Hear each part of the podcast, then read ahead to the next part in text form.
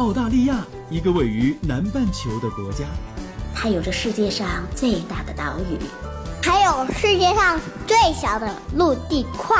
当然，它也有着最适宜人居的自然环境和最多元文化的融合。这是我看到的，也是我看到的。你好，我是甜甜圈，五岁女孩的妈妈。我是五岁的美拉拉。我们在澳洲，在路上。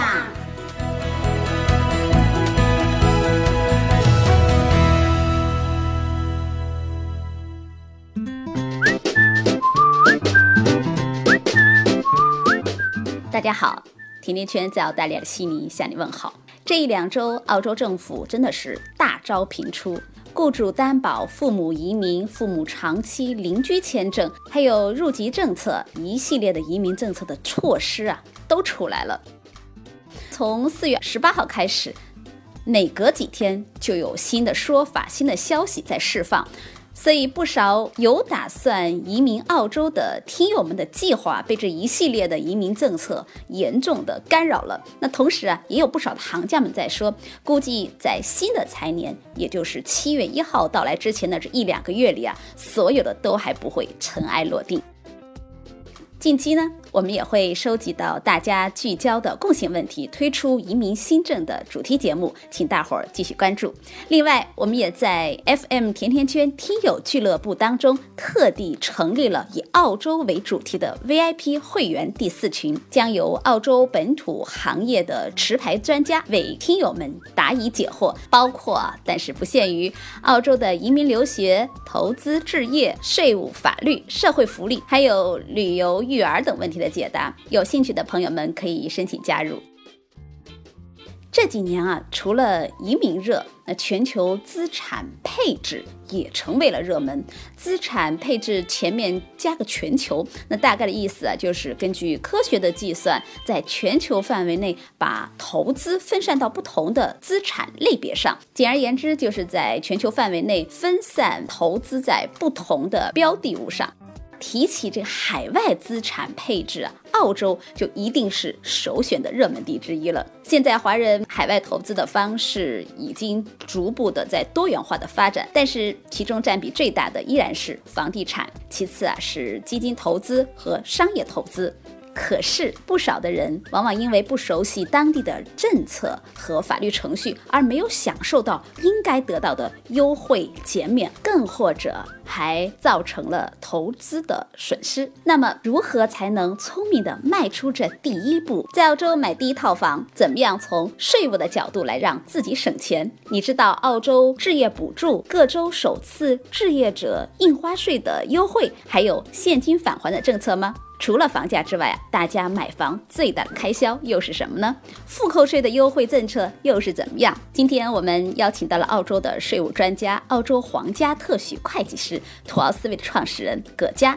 做客澳洲华人电台 FM 甜甜圈的节目，从税务的角度来解读各州印花税的现状，以及各州政府针对首次置业者所采取的系列刺激措施，教你如何在澳洲聪明的买第一套房。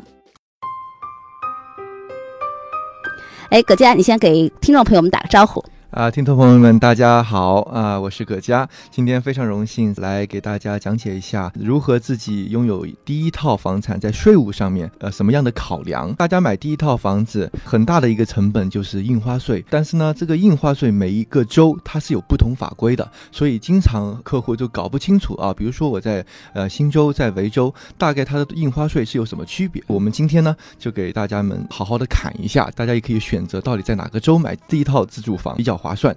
其实现在澳洲来说，不仅仅是澳洲的人在买，包括国内很多朋友们也在买。大家都说全球的资产配置，提到资产配置的时候，一定会想到澳洲是一个很好的地方。在澳洲买房，我们会想到的问题是，澳洲的税很高，澳洲各个地方的税又不一样。先给大家科普一下，为什么在澳洲来说，每个州它的税会有不同呢？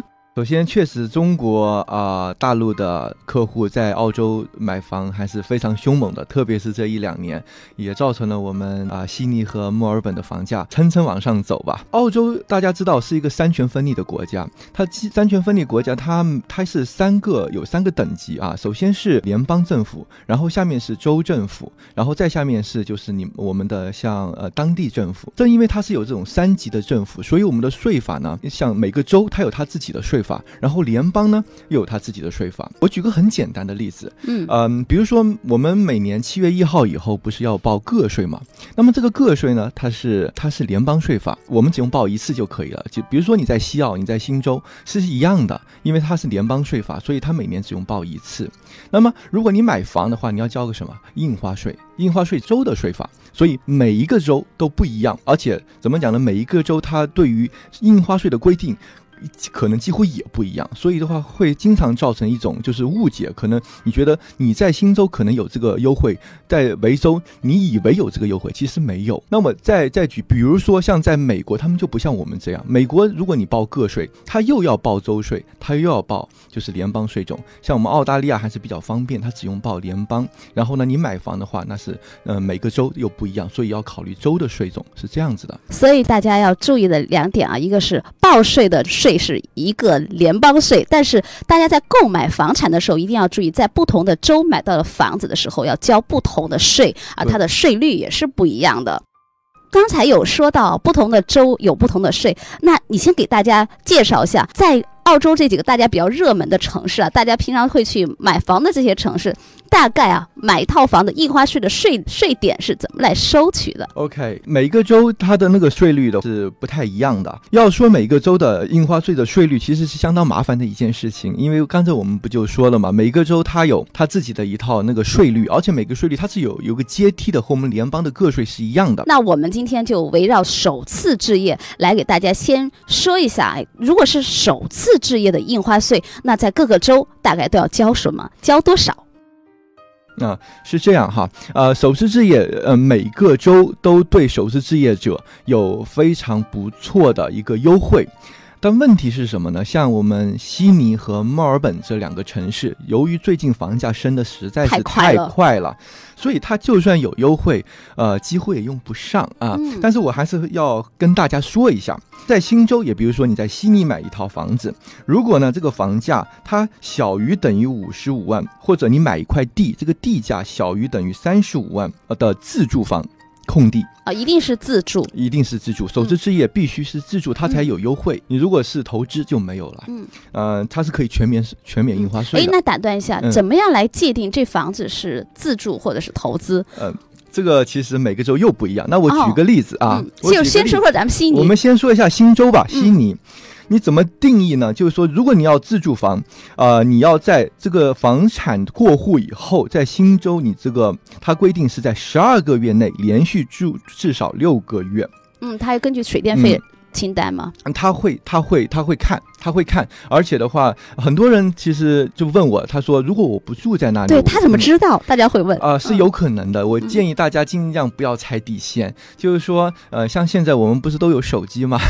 这个东西他他是有可能拿，就是如果他真的在查你的话，他是有权利拿你的手机信号的。哦，所以的话，我建建议大家不要就是不要踩政府的底线嗯啊、如果真的想拿到首次置业的话，真真正正的进去住六个月在新州，而且在新州它是这样的，比如说夫妻双方买房，你只用一个人，比如说呃丈夫在外地工作啊、没问题。你如果双方买房，你只用一个人进去嗯住六个月，连续住六个月，你就可以了。你以后再想搬出去就就没问题。但是呢，我们再举一下啊、这个维州的例子，就是如果你在墨尔本买房，这个是要需要十二个月，就是夫妻双方任何一个人他需要住满十二个月，时间更长了。对时间会更长。所以你看每个州都不太一样。嗯，那么我们再把它再复杂一点点啊，嗯，你比如说像在昆州、西澳、塔州和南澳。如果是夫妻双方共同买房，他是怎么算呢？他说两个人同时需要住满六个月。一项一项都完全都不一样，不仅是时间，而且对人的要求都不一样。对人的多少是不嗯一样的，而且的话就是说，如果你想拿到首次置业，您必须啊需要用个人名义买房。嗯哎，大家说买用信托买房是不是省税啊？或者对于资产保全可能有一定的保护？但是如果你想就你想你想拿到这些首次置业的话，您必须用个人。名义购买不可以用公司或信托购买，就算你用公司信托购买以后你是自住的，你也不可以啊、呃有任何的这些优惠。呃，所以嗯我现在终于理解了，就是到了澳洲之后，很多的移民们他们会有自己的会计师和税务师。是的，我们、因为我们天天在解答这些问题，所以我们倒不觉得特别复杂。嗯，但是对于一个新移民或者呃首次置业的朋友们，还是真的嗯是可能信息量是比较大的。嗯呃，我们有的时候解释一次可能还解释不清楚，有的时候要解释一到两次才呃有个所以然，才才能理解一下，就是这样子的。嗯对，其实这段时间啊，关于不仅仅是移民的政策很多啊，关于房产购置的这些问题也有很多新的说法出来。哎，这周就有说，海外人士购买了房子，空置期半年，还要另外多交五千块澳币，是有这个说法吗？您说的空置税现在目前还在讨论阶段，但是一旦这个政策如果真的通过这个议会的话，那对于部分海外投资者肯定会是一个冲击啊。嗯目前还没有，还不是法律，但是呢，目前像新州已经有土地附加税了，土地税的附加税啊，像以前是没有的，然后在维州也有。所以的话，就是对于海外人士啊、在澳投资房产，它的成本是一定会提高的。但是呢，我经常和客户说啊、你看我们澳洲这个法律多么的健全哈，而且又是永久产权，除了呃堪培拉啊，大家注意，堪培拉是不可能有永久产权的，它是历史问题，嗯它只有九十九年的这个租赁产权。那么除了堪培拉地区之外，全国百分之九十九以上的地区都应该是永久产权。那么你看，你有一个永久产权，所以多付点费用也算是一种一种消费吧。我就是说，这样子你的资产更好的在澳洲保护，也是挺好的。嗯其实，其实有时候我们会发现，越是的热点的东西，越是政策多的东西，那其实嗯它的潜力会是越大。对，而且因为我们是做会计的嘛，我其实发现这个政府他越收税，我觉得客户越多，他越买房。嗯特别是中国的土豪，他才不管你这些税呢。他们对他们来说，真的不算不算是很大的开销。嗯嗯，他们要考虑的是全球资产配置，嗯这才是重中之重。经常和客户说，嗯，你做任何这种这种金融决定啊，这种财富决定，不能仅仅看税，税只是嗯绝对只是一个方面，你要看所有你的全球资产配置。所以的话，就是有些人只看税，他可能是有可能哈，就是捡了芝麻丢了西瓜，嗯，有可能。刚才有介绍到澳洲的印花税对，哎，但是我们也知道啊，虽然说税蛮高，政府呢有时候也会有一点优惠给大家，让大家尝一点甜头，让大家感觉到，哎，首次置业其实在澳洲是有一个返现的说法的，这也是和国内有一点点不同的。没错，没错。返现的话也是各州有各州的这个规定啊。既然我们说了返现，我先说一下，大家经常把这个返现和这个印花税减免混在一起啊。我现在就想更正一下，印花税减免和这个返现政策，它是两个完全不同的政策。你有可能可以拿到返现。但是呢，你有可能拿不到这个印花税减免。举个例子，你比如说，我们就拿新州来举例啊。比如说，我们小红和小明是一个夫妻吧。小明在二零零零年以前，他有过就是买过房子，不管是自住和投资，反正都有过。嗯那么在这种情况下，在新州，你如果就是说，就算你以后你卖掉房子，就算你你以前是投资房，你如果在新州，你现在想再买一套自住房，算是你的首次置业的自住房，因为你以前有过房产，就算是投资房产，你是不可能有印花税减免的。嗯，就是说，只是有过购房记录的人都不再可以享受这个减印花。税减免，嗯不管是什么目的。嗯但是呢，如果你是是在二零零零年七月一号以后购买的投资房，就是如果小明他在二零零零年七月一号以后购买过一个投资房，从来没有买过自住房，嗯他如果和小红他他们现在两个人啊、想买一个第一套自住房的话，他们是可以有一万块钱的这个返现的。嗯那么说到返现的额度哈，每个周期是不太一样。我可以给大家说一下，大家其实可以看一看，其实挺有趣的啊。大家猜一下啊，就是返现最高的是哪个州？是不是越偏僻的地方返现越高你？还真说对了，嗯啊、返现最高的是两万六千块钱，嗯是北领地，嗯、北领地是两万六。然后呢，很多州为了促，就是怎么讲呢，就是促进当地的这个经济啊，他们有这个限时的返现优惠，就是返现增加它的返现啊，这就有点像大家在购房时候的限时促销活动。对对，像昆州的话，它从呃去年的七月一号到明年的七月一号，它是有两万块钱的这个返现的。然后的话，像塔州也是两万。嗯啊，西澳也也是一万五，金州还有像维州啊、目前是一万，但是维州呢，它前一段时间不知道你听说过没有？他们前一段时间刚刚有一个政策性的变化，从今年的七月一号以后开始，边远地区是两万块钱。嗯，所以大家有时候要记住这个时间节点。澳洲的财年开始和国内的有点不太一样七月一号是一个很重要的节点，对很多的法规、投资的一些概念啊，大家都要按照七月一号作为一个起点和终点来看。没错，嗯没错，我们这边的联邦的都是七月一号到四年的六月三十号，这就是为什么退税一般是七月份以后退税。对，说到退税，我就想到在澳洲还有叫复扣税，对，这个也是好多人到了澳洲之后才注意去关注的一件事儿。再给大家科普一下复扣税是怎么回事儿。啊，复扣税是个经常被问到的问题。是这样啊，我先给大家稍微科普一下，因为这个复扣税要讲细还是蛮复杂，但其实它是很简单的一个概念。我先给大家说一下历史嘛，为什么那么多人喜欢这个这个概念啊？嗯首先呢，这个复扣税，土澳和新西兰是世界上为数几个不多还保留有复扣税的国家。这点大家一定要记住哈，所以我们是，就我们的政府还是挺给力的啊，呃，美国呢，在一九八六年就已经废除复扣税了，所以就为什么美国它炒不起房，它没办法，它没有这个这个税务上的呃政策。澳洲呢，是从一九三六年以来一直保持了这个政策，中间只有两年的时间没有，是什么时候呢？是一九八五年的七月到一九八七年的九月。当时是为什么呢？嗯、大家不就就怪这个复扣税吗？把这个房价给拉高了，拉高了。其实是我是觉得是有这个影响的。那么当时的政府他是看到了这个影响，嗯他就就出台政策，然后通过了，就通过法律，就说 OK，从今天开始我们不允许有复扣税。那你想啊，这个会影响多少的利益集团？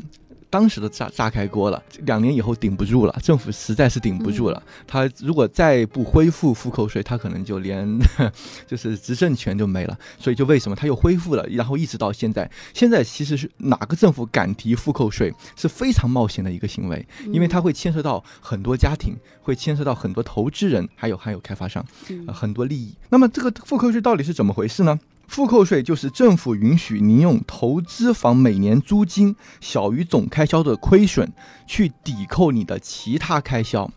哎，如果不学没有学过税务的，他觉得这有什么了不起，很正常啊，是不是？但不是，因为你想，房子它是一个资产投资，如果这个这个资产投资赔了钱，按照正常的就是传统的税务观点，您是不可以抵扣任何其他的收入的。也就是说，比如说我房子，啊、我我我一个投资方，我赔了五千块钱，我的收入有比如说十万块钱，我这五千块钱赔款如果没有这个复扣税政策，我就留在那里了，嗯我不可以减少我的十万块钱的收入。是不可以的，因为有了复扣税，政府允许你把这五千块钱减，就是从你的十收万收入里面减减去，嗯那么你的收入是不是九万五了呢？嗯那么大家都知道，澳洲的这个联邦税这个个税它是阶梯的，也就是说，你如果你的收入总收入减的越少，你的实际税率是越低的。所以就为什么这个复扣税啊、这么这么的啊、受欢迎，而且大家你你这么想哈啊、如果我赔钱了。有什么了不起吗？你说，你想，政府至少也也和我一起承担这个责任，是不是？所以的话，就是越赔越透。嗯，你说对房价没影响啊、我是不信的，肯定是有影响的、影响还是蛮大。对所以当如果是大家发现房价下跌的时候，也不用惊慌了。嗯嗯，可以通过一点点的这个复扣税来帮助它消化。对房价，房价目前的话啊，就像悉尼和墨尔本的话，目前还是比较较坚挺还是嗯比较坚挺的，所以大家也不用过于恐慌。嗯毕竟人总是要过来的，是吧？嗯总有不断有人要过来。悉尼、墨尔本我还是挺看好的。只要人口的流量有进有出，那人口的流动会带动当地地产的呃发展是非常重要的。嗯没错，没错。刚才你有介绍这个复扣税怎么回事了？大家在做复扣税的减扣的时候，有没有什么什么小窍门儿或者是经验给大家分享一下？OK，嗯，大家在买投资房的时候一定要记住去做一个折旧报告。这个折旧报告可以至少每年会为你省上七八千没有问题。如果是新房的话，所以一定要做，不能不做。嗯啊，这个折旧报告怎么来做啊？折旧报告是需要有专业人士、专业持牌做的。一般的税务师他虽然有就是税务持牌，但他没有折旧的这个专门的这个持牌。一般像我们建议你去网上搜一下，最大的在澳洲就是 BMT，嗯啊，BMT 是最大的啊，你搜一搜你就你就知道了。然后做一个做一个的话，他要看你你在什么地方，有的时候可能三百块钱就可以搞得定啊，有的时候是六百块钱。然后做一次呢是四十年有效。就比如说你这个投资房，如果在四十年之内，当然不可能，如果不买任何的新家具的话，这一份报告是四十年有效的。然后它有什么作用呢？因为你买房子，它房子本身它是每一年它会就会会折旧嘛，家具啊也会折旧，损耗，没错，这些损耗它是可以帮你带来税务利益的，这个是非常大的。像新房前几年期一下子一年几乎是一万块钱，一万到一万二这样子，所以啊建议大家一定要做，一定要做。利息这个其实是蛮细的一样东西，因为非常非常的细。但是呢，现在银行很很有趣，就是说如果你只付利息不还本金，现在很多家银行过去两个星期大家都应该知道就在猛升利息，是不是？但是其实从税务的角度来说，投资房只付利息是非常非常。合适的，因为你永远保证了你你就是百分之八十都是贷款嘛，那么这样子你的利息是最大限度的可以抵扣。一旦你把那百分之八十还了一点点，你的这个税务的利益啊就会减少。所以的话，目前怎么说呢？银行和税务局是不太不太一致的。嗯，所以今天时间过得非常快啊，分析了很多关于在购房时候需要注意的东西，那也科普了关于购房的时候的一些税率税点。好，非常感谢葛佳。好的，谢谢大家。嗯，谢谢葛佳。今天就到这里了。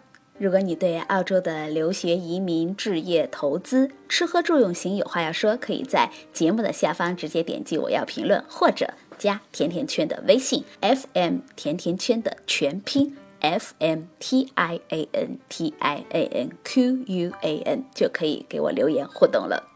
甜甜圈在澳洲给你说我看到的、听到的、经历着的和感受到的。我们下期再见吧。